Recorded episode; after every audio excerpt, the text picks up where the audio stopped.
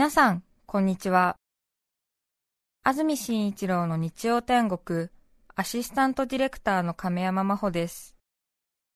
日天のラジオクラウド、今日は602回目です。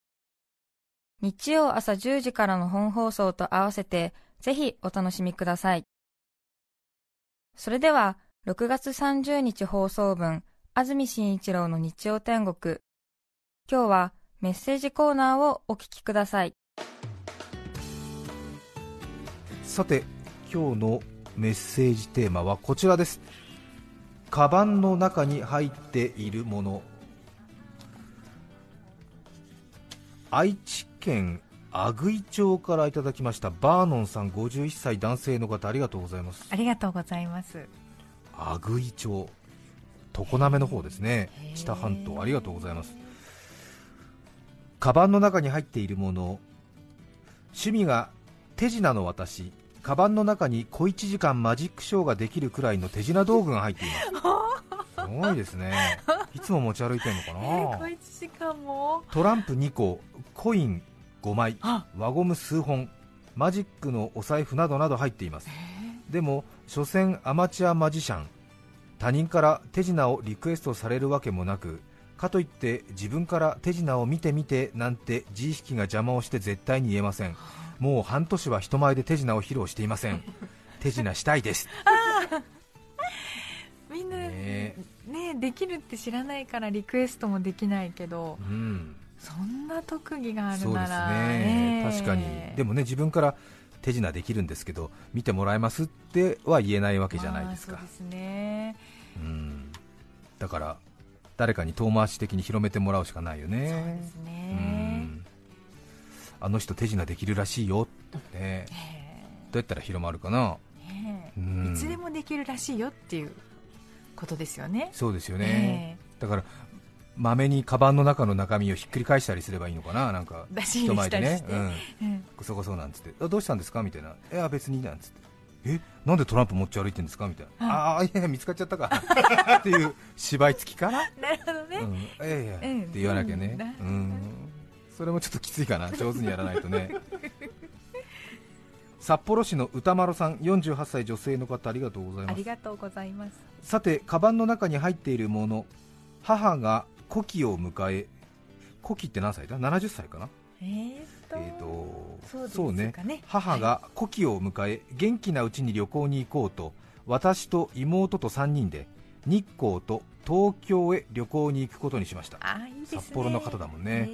出発当日は道が混雑していて千歳空港に到着したのは出発の便までもう30分を切ってしまっていました、うん。急いで保安検査場に向かいまず私が手荷物検査をして通過そして母のカバンを X 線検査に通すと係員の方に止められました、あのカミソリのようなものが入っているんですが思わず私は時間ないのになんでそんなの持ち歩いてんの？と叫びます。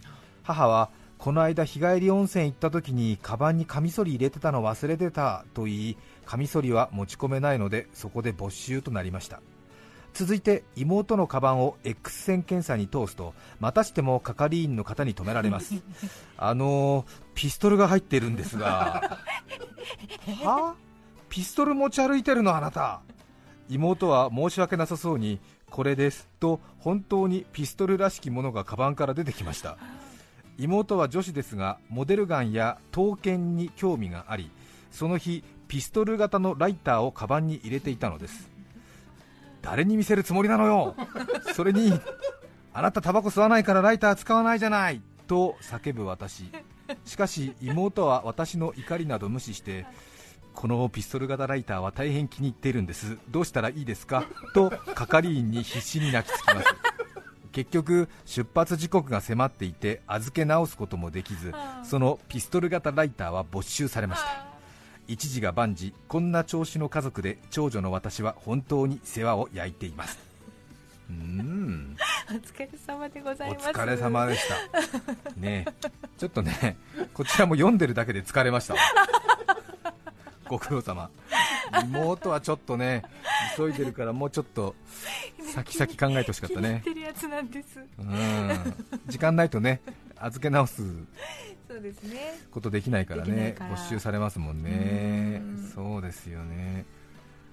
私もね結構国際線なんかと今さほどそうでもないですが一時期5、6年前、7年くらい前ですかねものすごく厳しかった時ありましたもんね、液体全然持ち込めなくて今はね量決められてますけれども私も何だったっけな、なんかすごい、あのー、高級化粧水みたいなのもらってそれ没収されるって言ってそこで捨てなさいなんて言われたからもう冗談じゃないと思ってなんかすごいなんか、うん、ものすごい高価なエッセンスの入ってるなんか美容液みたいなだったからもらっちゃったから、もうその場でも塗ったくったもんね、ちょっと待って、ウェイラミニって言って。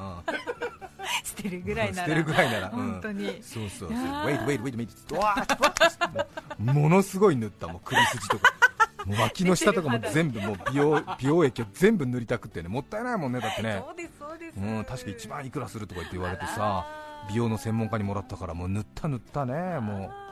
あとは前話したかもしれませんけどあの私、筆ペン持ち歩いてて、あの筆ペンが海外の国際空港、イタリアかどっかで止められましたもんね、これはなんだって言ってね、What is this? って言われちゃったからね、ねどうしたんでしたっけ？いやだからあのなんか化粧道具だと思ったみたいなんだよね、向こうの係員は。でなんか多分なんですか？こう眉墨的なものだと思ったのかな、でも俺がステーショナリーって一生懸命言ってるんだよ、文房具だって言ったんだけど、その文房具って言ったのが逆に引っかかっちゃったみたいで、なんでこんなところに液体が入ってんだみたいな、うんこんなにたっぷりみたいな。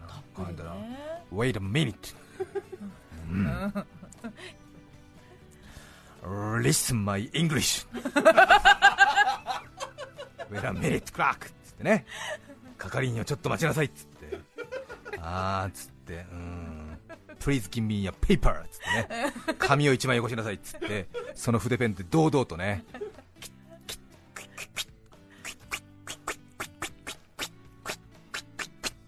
魂って書いてある。そしたらやっぱり外国人は漢字弱いからね、しかもその毛筆に弱いからね、すぐ心動かされちゃう、わーおって言ってたよね、そうだ、うん、そうですか、アディオス、グラシアス、うん、くだらないね、いやでも大事ね、そういうのね、いい気持ちがする。よね、はい、そうでした。はい。あそしてこの方も書いてくださっていますが安住氏 NHK で合唱についてお話しされるそうですね埼玉の男子高校生合唱のお話もされるのでしょうか？今から楽しみにしています。との追伸が書かれています。あそうなんですよね。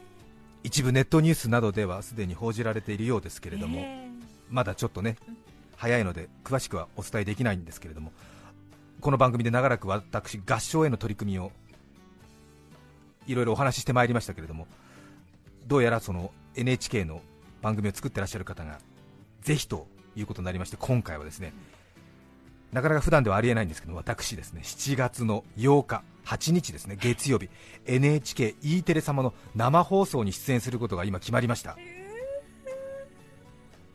そして先日 NHKE テレ様のスタッフの方とロケもさせていただきまして埼玉の浦和高校グリーブ合唱部男子しかいないんですけれども、はい。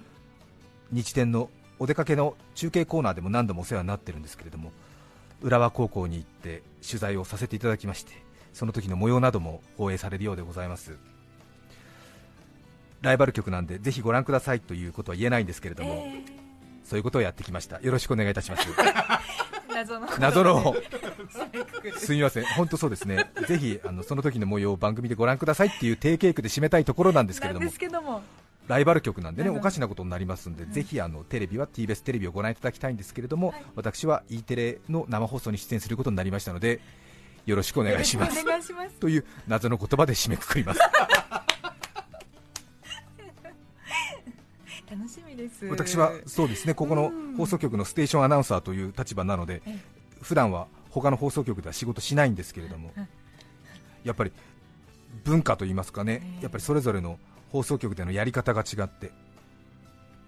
また私も勤めて20年ぐらい経ちますので自分のところでのやり方以外を知らない、えー、さらにはかたくなになっているというところもありまして柔軟性がもないというそういう状況でまたそういうやり方になりますとねぎくしゃくしてしまうというところもありまして。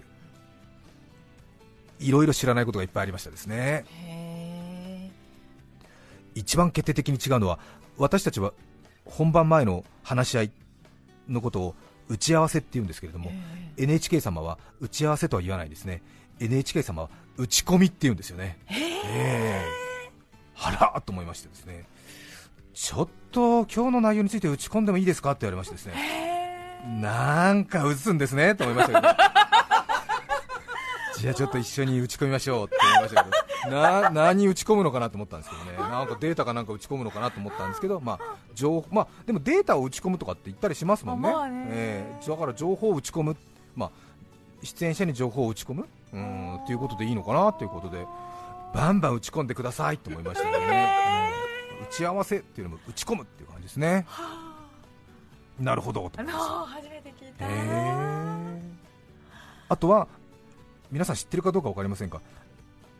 アシスタントディレクターって民放にはたくさんいるんですよね、まあ、一つの番組の中でテレビだと AD さんがまず30人ぐらいいるところもありますね、でまあその何でもやっていうか、まあ、一番、まあ、組織の中ではフレキシブルに働いて、ね、いろんな人からこう頼まれてっていう何でも屋さんですけどね。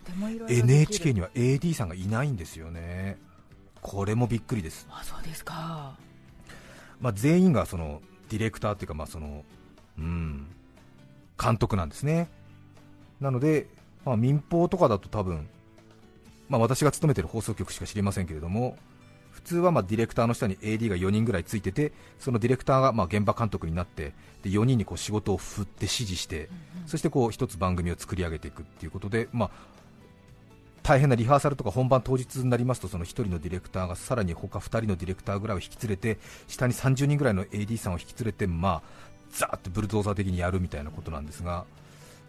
なので NHK はその AD さんがいないので、まあ、ディレクターが全部1人でやる、その代わりディレクターがたくさんいて、まあ、2ヶ月に1回ぐらい自分のオンエアがあるみたいなことのようですね。頻度が頻度が少ない、ただ自分1人で全部やるんで、その要は自分のその仕事として最後までやる、まあ、作品みたいなことで出すんだろうね、きっとね。うん、民放はね共同作業でやるから。うん。というところがねすごく変わってましたね。だから担当のディレクターが私を迎えに来てくれてで私のお弁当を買ってくれて、はい、で私が降りる先をドライバーさんに指示して私に打ち込んでくれて現場でカメラマンに今日の内容を指示してそして私に指示してそして取材先にお礼して私を乗せて車に乗せて俺を送ってくれる。みたいな。そうでね。そうですね。多分民放でやると多分迎えに来るのはそのディレクターから指示された AD さんが私を迎えに来て違う AD さんがお弁当を買っててそして現場にも違う AD さんがいてその車の降りるところを指示してくれてみたいな分業されてるわけですけどもね、そう。だからあなるほどなと思って。うーん。でしたか。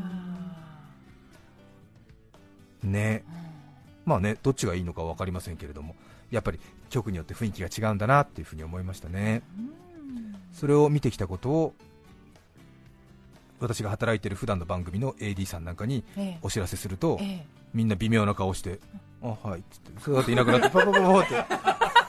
まあね、そうね、困る困るかな。うん、ねえねえ、今、心の中でどういうことを思ったのか聞かせておくれと思ったんだけど、誰も答えてくれなかった。はいはいはい。パタパタパタパタパタって何なんだろう、NHK で働きたいと思ったのかな、えー、どうどうなのかね。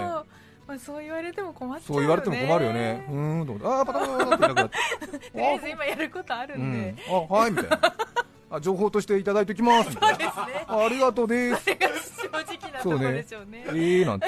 また安住氏がなんか、よ、なんか、外行ってなんか新しいこと覚えてきたみたいみたいな。あパタパタパタパタパタみたいな。そんなこと言われてもね、みたいな。知らないよね、みたいな。そういうことですよね。確かにうーんと思って、へーって言ってくれたけど、うん申し訳ないですね、あんまり誰も聞いてくれないんで、今、ここで発表しました。意外にねこういう情報はラジオ聞いてる人が一番喜んでくれたりするから、うん、よかった。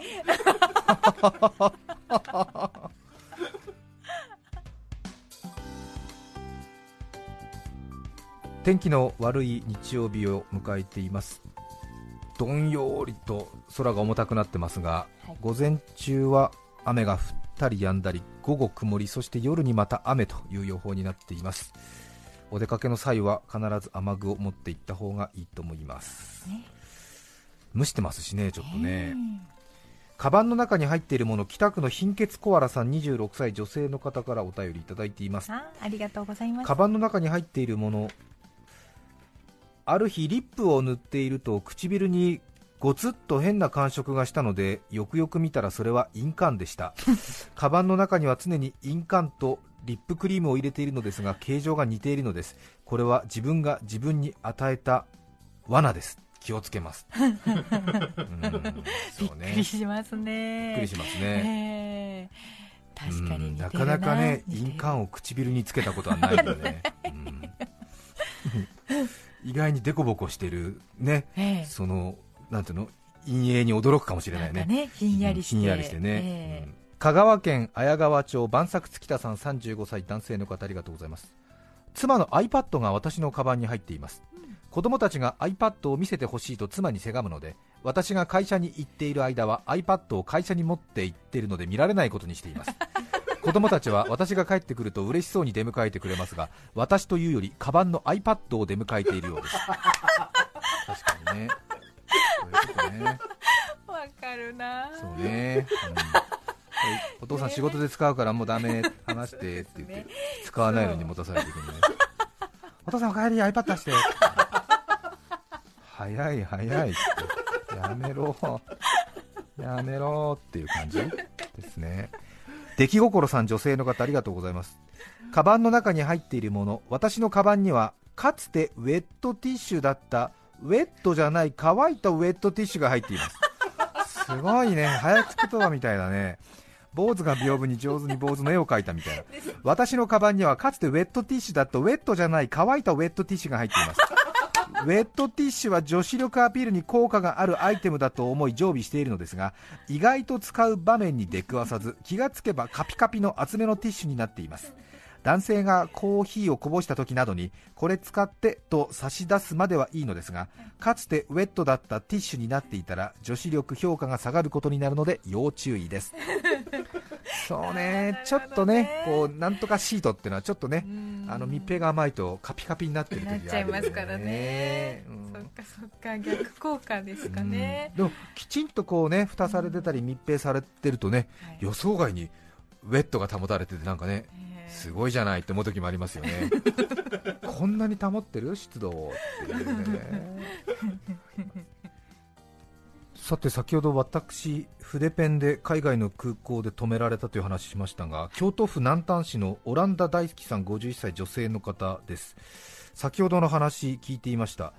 私は2010年オランダアムステルダム空港の係員にやはり筆ペンで入国を止められたことがあります。やっぱり、ね、筆ペンはね結構ね止められるんですよね。そう。理解できないみたいだしね。さらに後々聞いた話ですが筆ペンのインクが入る部分にドラッグを入れると疑われた可能性が多いようですという。確かにねちょっとね。うん。あのうん。取り外しできるっていうのが多分あまさかここに入れるんじゃないのみたいなことで止められるんですね。うん。書くしかないですねそうですね、うん、ピーパー。魂。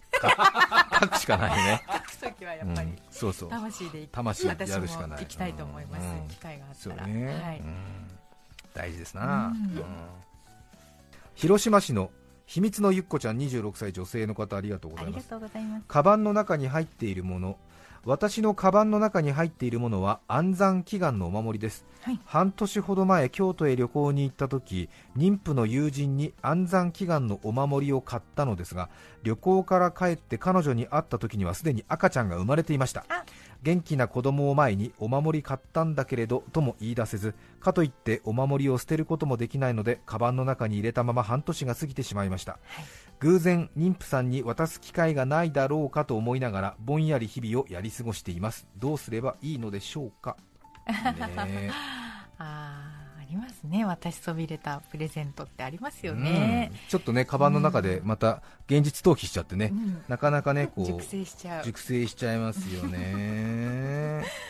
まあね来年初詣の時のどんと焼きの時にねとかいいんじゃないですか？ね、えー、もしくはもうね。自分のねいつかの時とか？いつかの時とかもうあれじゃないですか？もうすぐもう。すぐ。すぐもうなんか仕掛ければいいんじゃないですかね。じゃあこのお守りがあるから。お守りありき、ね、お守りありきで。このお守りをみたいな。有効活用するにはもう自分でやるしかないじゃないかみたいなことで。今日ぐらいに相手見つけてもすぐやりますか。っていうね。結構ね、カバンの中で熟成するの私もありましてね、小学生の時からもうすでにありまして、小学校4年生ぐらいの時かな、えー、っと、つくばエキスポってのがあってね、つくばエキスポありましたね、あね。あれは86年かな？な、何年ですか、ちょっともうね、つくば万博、はい、つくば万博のそのなんかタイムカプセルに手紙を入れたら20年後の自分に送り返してくれるっていう手紙をね、こう書け書けって言われてて、書かなきゃと思って、でもなんか20年後に書く自分の手紙みたいな、ちゃんと書きたいみたいな、そういう小学校5年生の時からそういう気質があったもんだから、みんな勝手になんかガンガン書いてるけど、俺はもう少し慎重に書くとか思ってて。